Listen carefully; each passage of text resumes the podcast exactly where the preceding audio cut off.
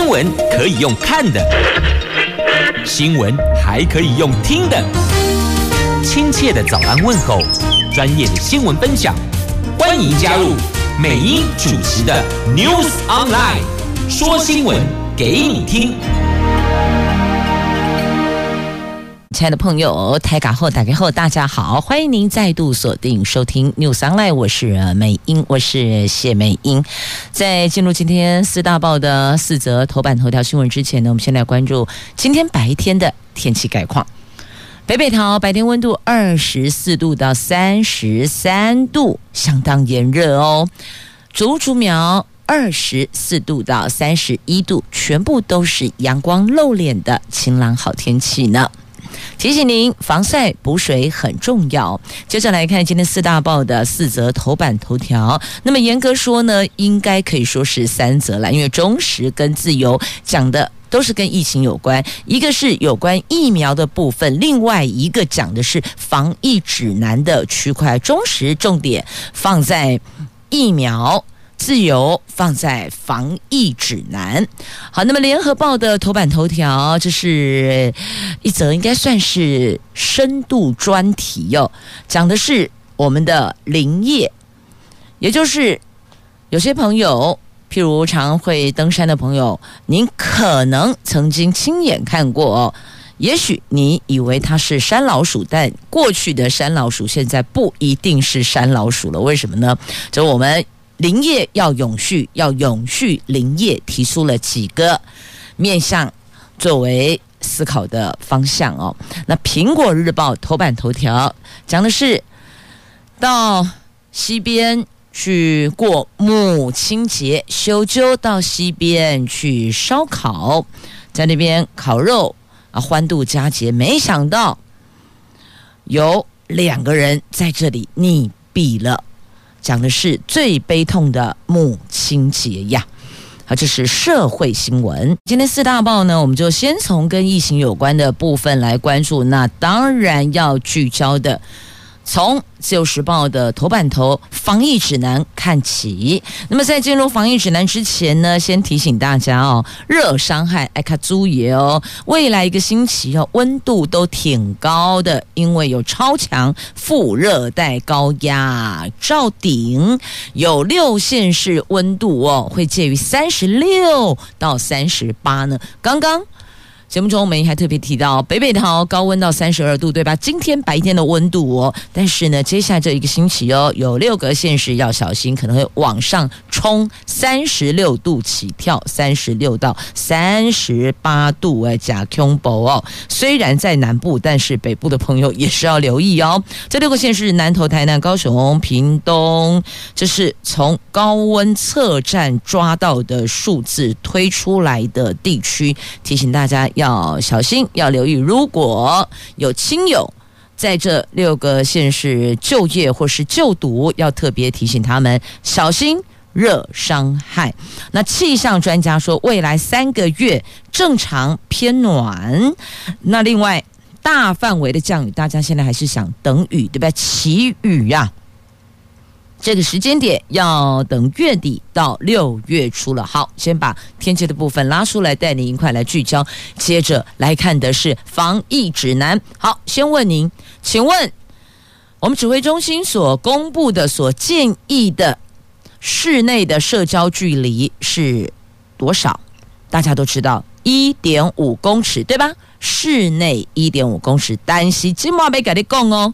美国疾病管制中心哦，最近更新了防疫指南，他们修改了新冠病毒感染通常是来自于亲密接触，而不是空气传播的说法哦。这条有做调整哦，他更正了，更正成为也会透过。气溶胶传播，所以不是只有亲密接触才会被传染，它也会透过气溶胶传播。即便在室内和带原者保持六英尺（换算公尺是一点八公尺）的社交距离，还是有可能感染的。所以你看，他们讲说，即便我跟你保持一点八公尺，还是有可能被传染。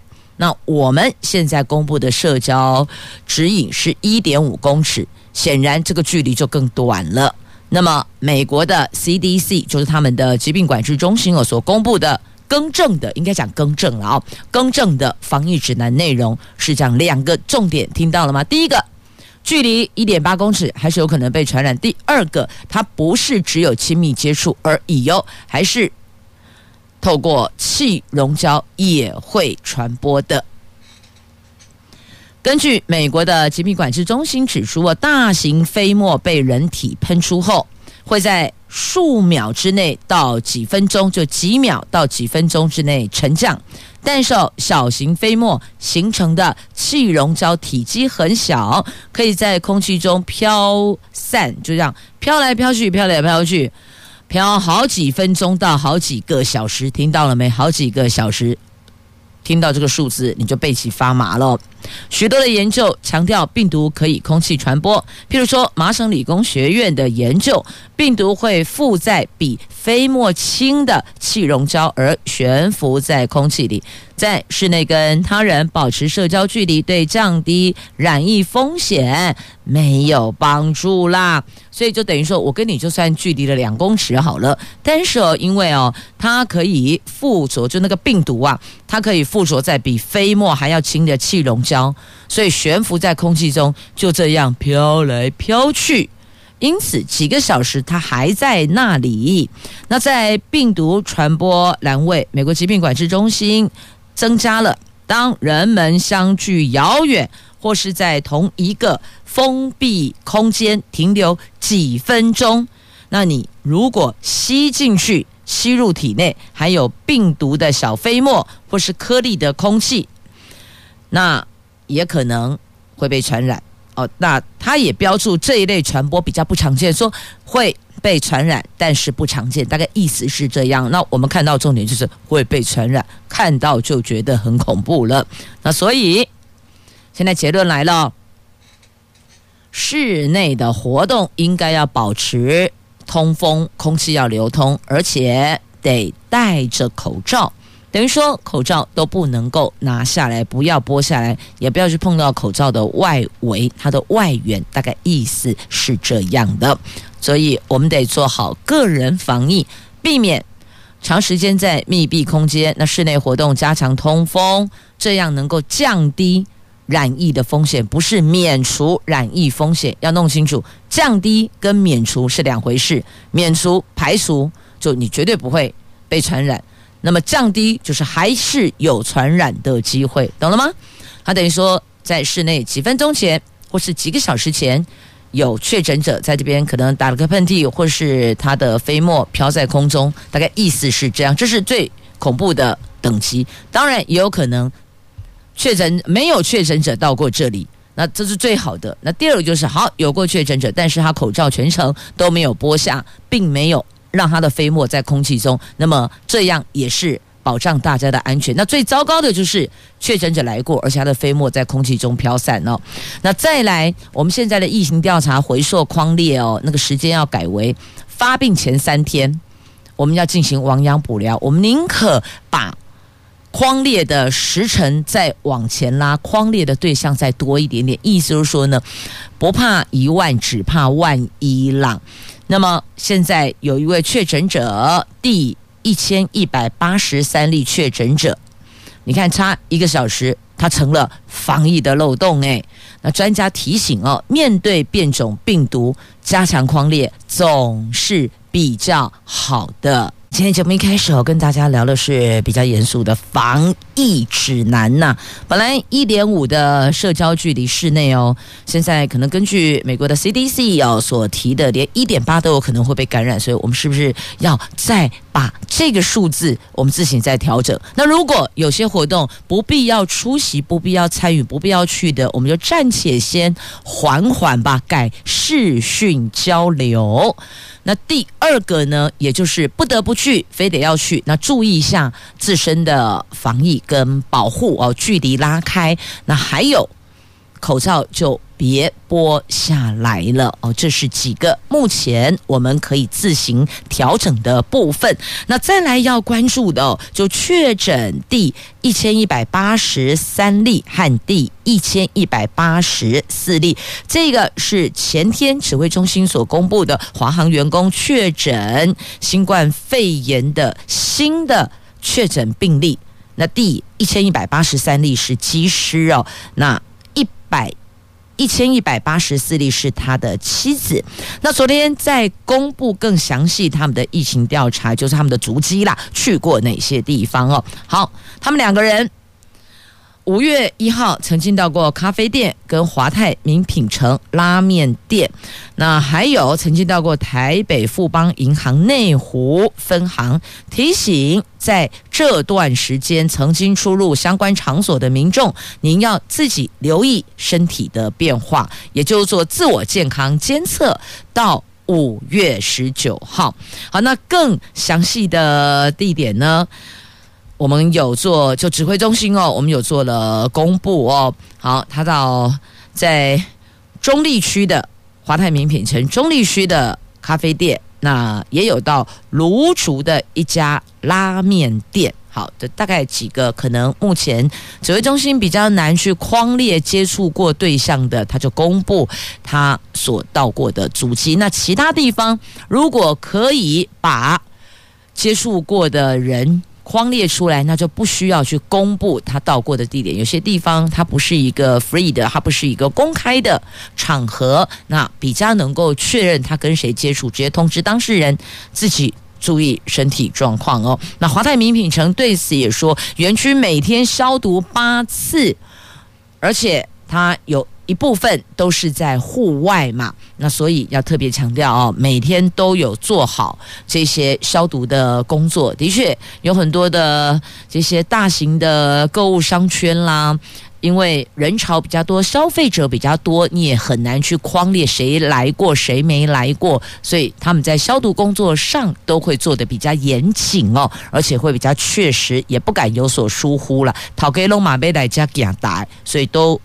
很认真的有把每个环节顾好，就是目前华泰名品城对外的。说明，那再来呢？还有机组人员的调度哦，确实有困难，所以有人说，哎，是不是我们该怎么样的来针对，不管是客机还是货机的部分哦？那机组人员怎么样让他们可以就是就类似，譬如说停飞十四天等等之类？他后来发现，哎，人力调度还是会有困难的哦。那现在印度包机也因此而破局了哦。本来想说，那就把。我们的驻外人员跟台商全部都把他带回来吧。今嘛不是波不一定机是波浪了哦。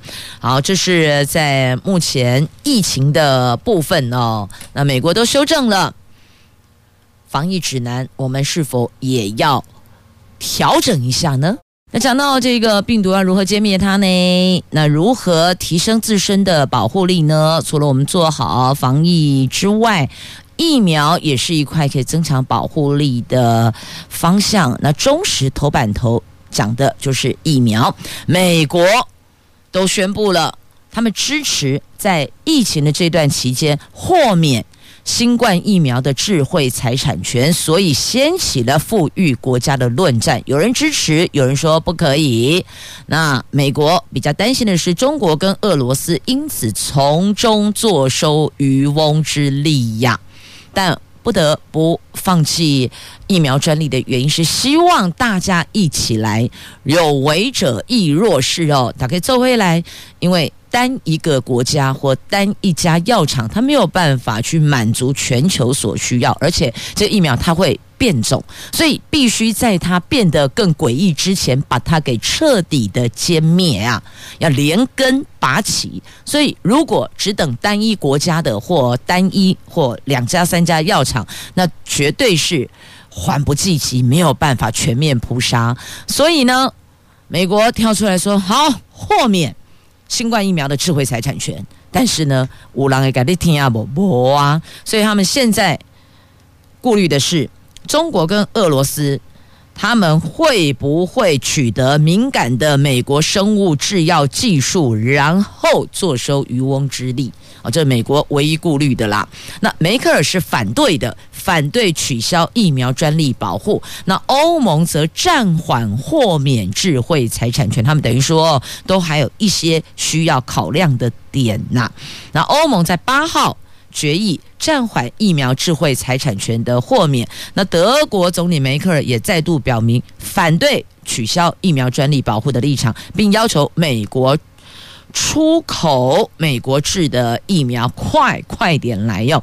那华府就美国担忧他们多年的优势被超越哦。那拜登必须要说服药厂上谈判桌呀。好，这是目前他们在思考的、在谈判的、在论述的，还没有一个排版定案的结论呢，都还在讨论。那梅梅克尔要美国，你赶快疫苗快出口啊，赶快来呀，出口他们国家的。疫苗，那法国总统马克宏、意大利总理德拉吉、葡萄牙总理科斯塔等，在峰会期间也都支持暂缓豁免疫苗智慧财产权。好。这是两边还在论述的部分，因为都是跟疫情有关，所以拉出来带你一块来聚焦。那继续我们来关注哦，就是社会新闻，看了真的让人很鼻酸。那阿内嘞，在西边烤肉过节，本来是欢欢喜喜、开开心心、快快乐乐，怎么会天人永隔啊？来看苹果头版版面的新闻，台中市一名李姓父亲，为了要庆祝母亲节，带着一家六口跟朋友。夫妻总共有八个人，等于是两户人家八个人前往头汴坑溪畔烤肉。那这个李爸爸说呢，他的朋友啊，他就一家六口，呃，一家六口嘛，在邀朋友夫妻两个人，他指控他的朋友游泳的时候疑似。溺水，那溺水人都会挣扎嘛。那他的儿子在岸边观看，七岁哦，七岁的儿子在岸边看到，因那我们家被安娜处理啊，垮掉嘛，惊掉啊，就不小心滑落溪中。结果呢，这一名在水中溪水里溺水在挣扎的这个陈姓友人朋友大人好了哦，他呢竟然把这个孩子。就不小心滑落溪里的七岁的男童，把他给拉了下来，结果双双溺毙。所以呢，这个男童的爸爸哦，就说儿子被他朋友拉下水的时候，还对着爸爸喊说：“爸爸救我！”没想到这四个字竟然成为儿子的遗言，七岁男童的遗言呐、他会对这名朋友的。家人来追究责任，因为朋友也过世了嘛。那检警相验的重点将会在这名男童的腿部，是不是有被这个大人拉下水的抓痕，来厘清溺水的过程和原因了。虽然肇事者。已经走了，但是可能会连带求偿他的家人，或是连带对他求偿，包括他名下的不动产或是财产等等哦。那么会去做一个这个责任的追究，然后后续就是提出求偿嘛。那这是苹果日报头版版面的新闻，所以这件事情哦，我们要来观看的重点是在于说啊，怎么会带小朋友到这么危险的水域去，到那个地方去烤肉呢？难道？家长不知道这样子很危险吗？那请问家长在安排出游的地点上有没有需要检讨的空间呢？哦，这当然是两回事了啊！儿子跟朋友的事情是一黑喜几条，担心呢，我邓来为什么你要带小孩去那边？而且那边都已经告诉你是危险水域，偏偏被勾起，我嘛许谋呢？其实，我想很多朋友、志工伙伴啊，或相关的管理单位有树立告示牌，那志工伙伴也会在那个危险水域附近会去那个叫巡守队，是吧？啊，都会提醒哦，不要在这个地方，这边很危险。但是就是有人宫北天啊，宫北村家这边弄啊嘞，然后发生事情，再来说要追究责任，这个我也觉得哈，爸爸也要拖去这个痛打五十大板。怎么会带幼小的朋友到溪边去戏水哦？你看这边就有就有写啦，这个地方水流湍急哦，那发生过溺水事件，禁止游泳戏水，垂钓任何水域游憩活动，以免发生危险。龙安内改立公家加禽之后，还立个牌子在那个地方，你都不理他。谁能救你呢？所以溪边戏水哦，要当心啊！不是说不能玩水，请你到安全的地方嘛。要选择有设置救生站的水域戏水，而且要遵守安全标示嘛。那还有要带浮具或是救生衣。戏水前还要暖身，不要做跳水这些危险的动作，因为跳水那必须溪底水底的深度要够，要不然跳下去那真的就是送命啊！那对。水域环境不熟，喝了酒之后或是体力不佳的时候，千万不要下水。要留意老天爷的天候状况，突然下雨或溪水变浑浊，就赶快离开，就代表什么？暴涨，溪水暴涨，所以溪水才会变得浑浊嘛。那如果真的溺毙的时候，大声呼救，做水母漂，等待救援，同时保持冷静。当然说的容易，要做到很难。真的换你溺水，你会保持冷静啊？不会啊，都嘛在挣扎啊。那所以这个时候要告诉自己：一来大声呼救，二来水母漂浮。有没有去学一下？不会游泳的朋友可以学水母漂，这个叫做自保，学习自保哦。那家长要随时注意孩子的动态，你不可以中途离开，也不要家长在那儿玩手机，玩到虾米拢没给底呀。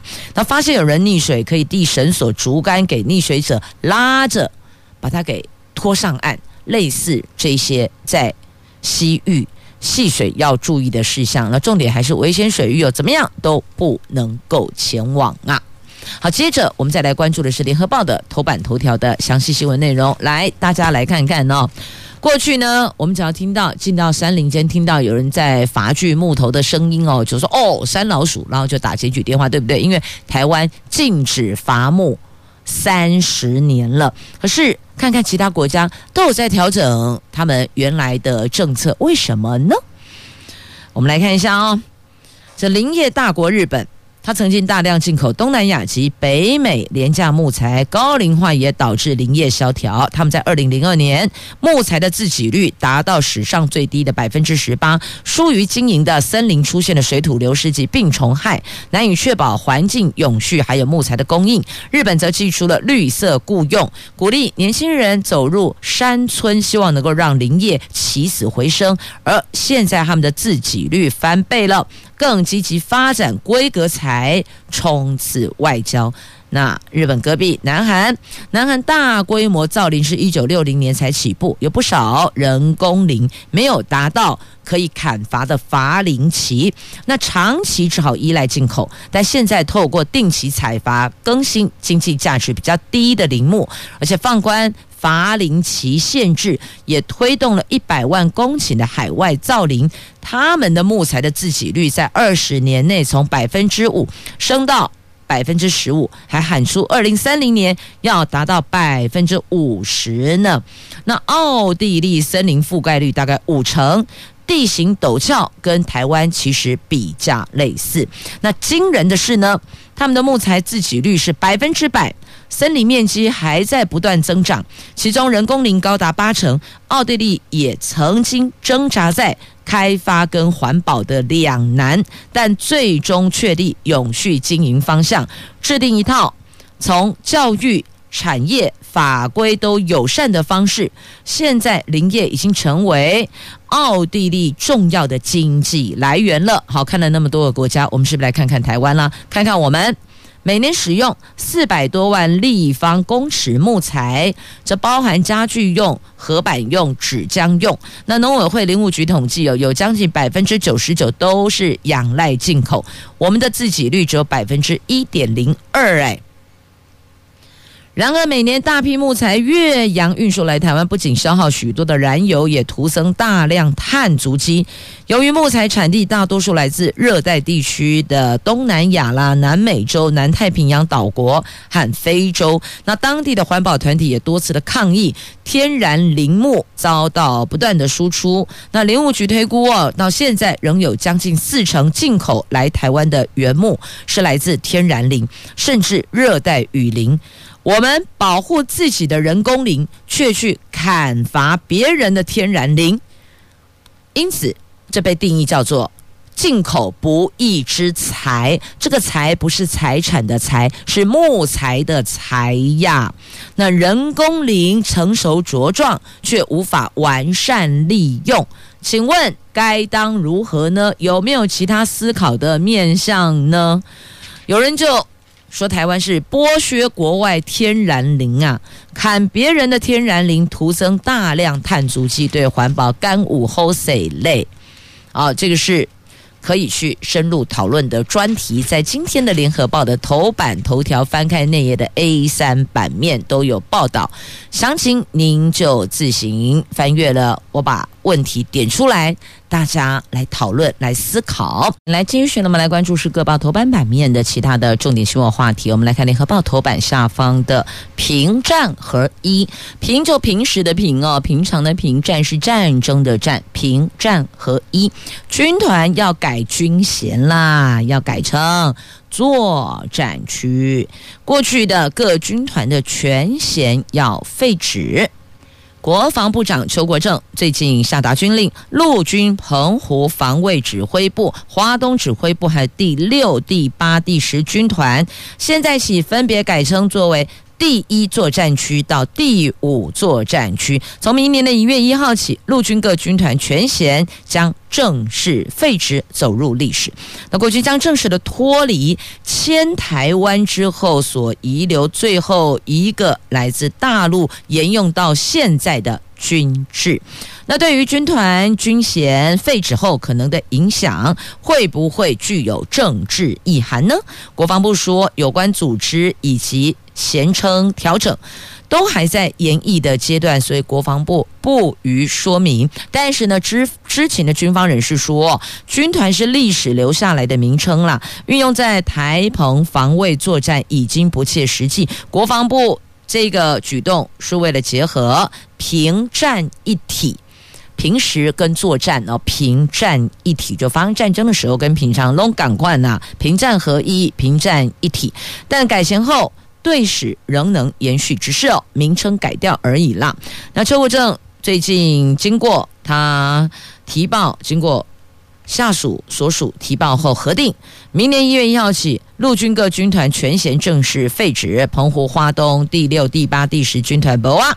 全部改称一二三四五作战区用。那这项命名引发揣测，认为可能会冲击陆军呐。好，那本来以前呢，国军来台湾之后，因应台澎防卫作战的制定哦，我们第一作战区是陆军澎湖防卫指挥部，叫做镇江部队；第二作战区是陆军花东防卫指挥部，叫做正义部队。哎，正义好熟哦。哦，正义后来又发展民间企业哈。好，来第三作战区是北部桃园的陆军第六军团指挥部，叫做前锋部队；第四作战区是高雄旗山的陆军第八军团指挥部，叫做甘城部队；第五作战区是台中的陆军第十军团指挥部，叫昆仑部队。好，有听到名字了哦。哦，苗东就响亮了哈。镇江部队、正义部队、前锋部队、甘城部队、昆仑部队。那除了一到五作战区之外，还有作战分区，譬如台北关渡指挥部就叫做台北作战分区，南洋指挥部叫做南洋作战分区。那有将领认为，要军团是国军大陆时期沿用到台湾的军制，过去是军团指挥军与师，而现在。军与师的编制早就废止，只有陆军军团还在，并且由陆军中将担任指挥官。西部三个主要作战区，其中两个作战区的队徽就是大陆秋海棠图形。好，不要忘了，朗基嘛、丁桃嘛、欧迪啊，吼，不归他的，不是他的，又有做调整了，只有我们还一直始终如一，要守着那个。原来的秋海棠的形状，其实东博啊，形状都有改变的啦。不改变不是风化哈，而是。这个民主的体现吧。好，那军团改作战区，有学者说，其实这里有有利于哦联合作战啦。那等于有点，他们说这个战略叫做调整脖子以上的战略。那取消陆军军团的衔称，的确对于平战一致是有帮助的。好，公家只要做贵兵的应该拢挺啊无劳哦。其实对我们百姓来讲，只要能够保护我们的，多马是好军队。不管是军团也好，作战区也罢，是师是旅都可以，只要保护百姓身家、财产、生命安全的，都是好军人呐，是不是呢？好，这个专业的事情就交给。阿兵哥去出力喽！来，我们前进下一则新闻。来，下一则新闻，这个跟军中有关系的，不过比较软性啊。这个叫做《最美的爱情》，在今天中时头版下方。这是殉职非官怀孕的太太，在先生殉职之后，那么母亲节前夕，她到餐厅用餐，留了一个位子。给先生虽然不在了，但是位置马西卡蒂老位，我相信你有跟我们在一起，不觉得讲到这里，想那个画面就让人很鼻酸了吗？殉职飞官罗尚化的太太 Po 文，他说再相见的路遥远，但是哦，我跟你的心一直都很近，所以。即便在餐厅用餐的时候，也为先生留了一个空位，还放了泰迪熊，让餐厅的工读生直说这个是见证最美的爱情。那就在母亲节前夕，那她怀孕了嘛？其实怀孕就是准妈妈，准妈妈也是要过母亲节的啊。那等于就是一家三口在这儿团圆一下哦。这旁人看来真的很鼻酸呐、大家见证。世间最美的爱情。好，讲到世间，我就想到这类人啊啦哦。好，来，王世坚最近又有声音了，立马连接到《自由时报》头版下方。哎，我觉得好跳痛哦。刚刚谈的是硬邦邦的军衔废止，然后跳到见证最美的爱情，然后再看到王世坚，你不觉得？突然想到恰吉那个画面就崩塌了吗？最美爱情顿时崩裂了。好，回到现实来看《自由时报》头版下方，这个王世坚嘲讽余文，余文还记得他吗？你忘记了哦？余文就当年前台北市长马英九特别费案的关键人、承办人余文，想到他了吗？就是他，最近又。点名点到他了，果然点到他不好代志呀。这王世坚怎么说余文呢？说啊，这余文哦，生来可能就是立志要当替死鬼的啦，一辈子两件案子出名，大概是被雷公打到的几率呀。这是王世坚的嘲讽。到底最近又发生什么事？来，这警驾驶又躺着也中枪了，赵介佑案又扫到他了。余文是承办人员，你看有告诉不？这最倒霉的风景就是他了哦。好，来看一下这事情。民进党台北市党部前评委召集人赵应光的儿子赵介佑涉嫌毒品等刑案，三年还没服完替代役，又被起底。当时以家庭因素为由，从花莲请调回家乡爽缺，而且这个过程超光速，哎，不是搭高铁了呢。他是光速，听到了吗？这速度更快呀！核定的承办人员就是余文，余文，大家对他印象最深刻，就过去因为前台北市长马英九特别费案而入狱的更生人余文呐。他最近又在因为赵介佑案面临台北市政府政风处的调查，你看有衰不？他说当时哦，他因为工作被安排在。兵役局当助理员，那么有打过电话询问过，因为你要请调，总得要了解因素，要确认一下来送件上面所写的因素是否符合，深入了解是否能够符合。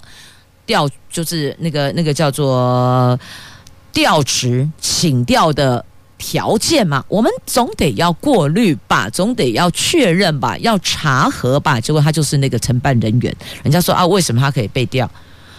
那兵役局说，其实哦，赵介佑案子很单纯啦，他是符合条件的。但是我跟你讲哦，很离谱呢。一般人我们如果这样讲好了，问一下收音机旁听众朋友，当过兵的请举手。好，一只手记得还是要放在方向盘上哈、哦。好，来当兵。是不是都要服从军规？该出操要出操，该起床你也不得赖床，对吧？但是我跟你讲吼，这个赵介佑真的很奇怪呢。他确实状况不好，分发之后他常常不来上班，他就调那个替代役嘛哦。他分发之后常常不来上班，而且擅离职役超过七天。连余文嘛，提不发多，余文嘛不没办法，你要他如何呢？所以啊，有人就跟余文讲说：“哎，是不是长官给你压力？你这迫于压力盖那个章的，你应该在调查的时候大声说出来，还原真实状况，等于也是还自己一个清白呀。”好，讲到这里。你应该就可以了解为什么王世坚哎公开的威扬后，来继续来看中时头版下方的新闻，就是电子支付消费个资哦，财政部一手掌握呢。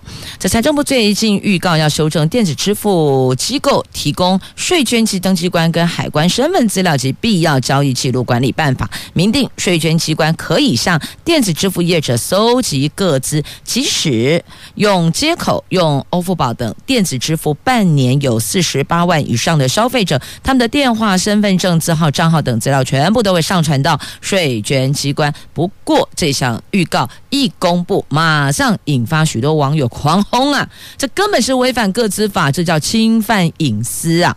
那金管会最新统计，有今年三月台湾的电子支付的使用人数已经有一千两百八十一万人。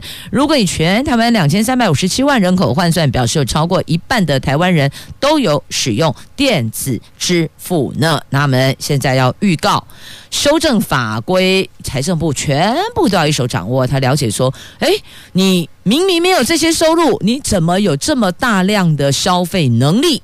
这个要抓什么？抓你到底有没有核实报税的？哈，有了解不？啊，那么的确，某些部分也牵扯到个人隐私的部分，但要怎么样能够在公平税捐跟隐私区块各自跟税捐取得一个平衡点呢？这是一个可以讨论的话题。好，接着我们再来关注《自由时报》头版这一则：亲爱的毛小孩的爹跟娘，请看过来了哦。宠物不是物，不要以为宠物它是个物，宠物的物是物品的物，对不对？但它实际上是有生命的，它并不是个物品。那所以狗咬死狗，饲主。得赔，四主被判要赔十七万呢。这是在新北啊，有一名男子带着马尔济斯犬到公园运动，就宠物犬却惨遭到比特犬活活咬死，所以提告。自主就提告求偿，以往类似判决都会将毛小孩判定为动物的物，但新北地方法院法官认为，司法实务上逐渐将毛小孩视为人与物之间的独立生命体，毛小孩已经是接近像家人间的。伴侣关系的，所以判比特犬四主必须要赔偿马尔济斯犬的四主精神慰抚金十万元，那还有其他的相关的赔偿金，总共判赔十七万。因此呢，在这里要提醒所有。家里有毛小孩的饲主们，这些毛爸爸、毛妈妈们呢，要顾好你们家的毛小孩儿。它不是个物品，它是生命体，独立生命体，所以它闯祸了，你还是得要连带被求偿的。好，接着我们再来提醒说，女性朋友要注意了哦。现在新型色狼很恐怖呢，它就很诡异呀，它靠近你。他就接近你，贴在你身边，只是想要闻你头发的香味，或是呢偷拍你的裙底风光哦。他不碰触你的身体，他游走在法律边缘，但是你很不舒服。谁希望被人凑近身体，然后再闻你的头发香味，再嗅你身上的味道，或是偷拍裙底风光。他说我都没有碰到你的身体，我只是靠近你，靠近你就让人很不舒服。所以的性骚扰就是让你意图使他人不舒服，啊，不就是骚扰成立了吗？所以提醒所有的朋友们啊，如果有人很贴近你，你要注意一下，是不是怪大叔来了？好，那再继续，我们要关注的这个话题是水情仍旧吃紧。月底前虽然桃园供水无虞，但是今天有水不代表明天有水，这个月有水不代表下个月丰沛，所以提醒大家要当心哦，要留意，同时要节水。那封面到五月下旬才会有，要降雨。得再等一等，同时未来十天的温度高，空气品质差，记得口罩戴好戴满。那再来蓝眼泪好夯啊！来看《自由时报》今天头版版面的图文，它有两个图文哦，一个是虎尾的绿球，这个绿球呢就是很漂亮、很漂亮的这个芙蓉草哦。那你看到？就勾追的芙蓉草排排站在那里，放眼望去，也真的是哦，很养眼，就觉得哦，心情很愉悦，这让你心情愉悦。虎尾镇云林虎尾下溪里乡道旁农田有上千株的芙蓉草，一丛丛绿色圆球，十分可爱。网友说，这个叫做台版。波波草吸引很多游客朝圣来观赏哦。那要提醒大家，拍照不要踩踏植物株，或是影响到交通。因为国人有一个很不好习惯，哇，好漂亮哦，全部一窝蜂冲进去，然后这些人一走之后呢，你知道那些植栽全躺平的。所以拜托大家，那。原主呼吁你们可以来，但拜托不要踩踏，也不要影响交通。好，再来这个不会影响交通啦，因为这个是蓝眼泪，蓝眼泪超夯的马祖机位一位难求，六月起军机加班疏运。因为疫情，所以没法出国。那很多人就说啊，那到离岛也是的，有有乌贼不会领机，又就觉得好像有出国的感觉。是的，可以，只要心情愉快，我觉得有没有出国都还好。诶，重点是有没有让你放松，有没有让你心情愉悦，那去哪里都可以哦，琉球也行啊，马祖。金门、澎湖都是很好的选项哦。那因为蓝眼泪实在太夯了，所以六月起军机加班疏运呐。那也提醒要到马祖的朋友，搭飞机不代表一定会起飞，就算起飞了，不一定会降落，因为如果它的能见度不好，它会整台飞机又飞回来台湾，所以你就抱着说，只要飞机有起飞了，我就好像出国了，这样就好了哦。这美英生平第一次都坐上飞机了，安全带都扣好、扣满、扣紧了，然后空姐告诉我们，那前面那个不是要告诉大家啊，如果怎么样，然后那个救生衣如何使用，全部都听完了。然后很安静的、很乖的坐在那边坐了二十分钟之后，机长广播，请大家再回到候机室，因为马祖机场的能见度不佳，目前是封闭的。然后我们就带着期待的心情又回到候机室，然后等了一个小时之后，告诉我们说今天不会飞了，明天请早。是的，好，带着愉悦的心情就好了，因为只有马祖有这个状况。它是用目视的方式要降落的啊，跟其他的机场不太一样，所以只要那个能见度不好啦，空气品质呃那个那个雾啦起雾啦哦，那个不好，所以就没有办法降落的时候呢，就告诉你下次请早，好吗？感谢您的收听，我是美英，我是谢美英，祝福您有愉快而美好的一天，我们明天空中再会了，拜拜。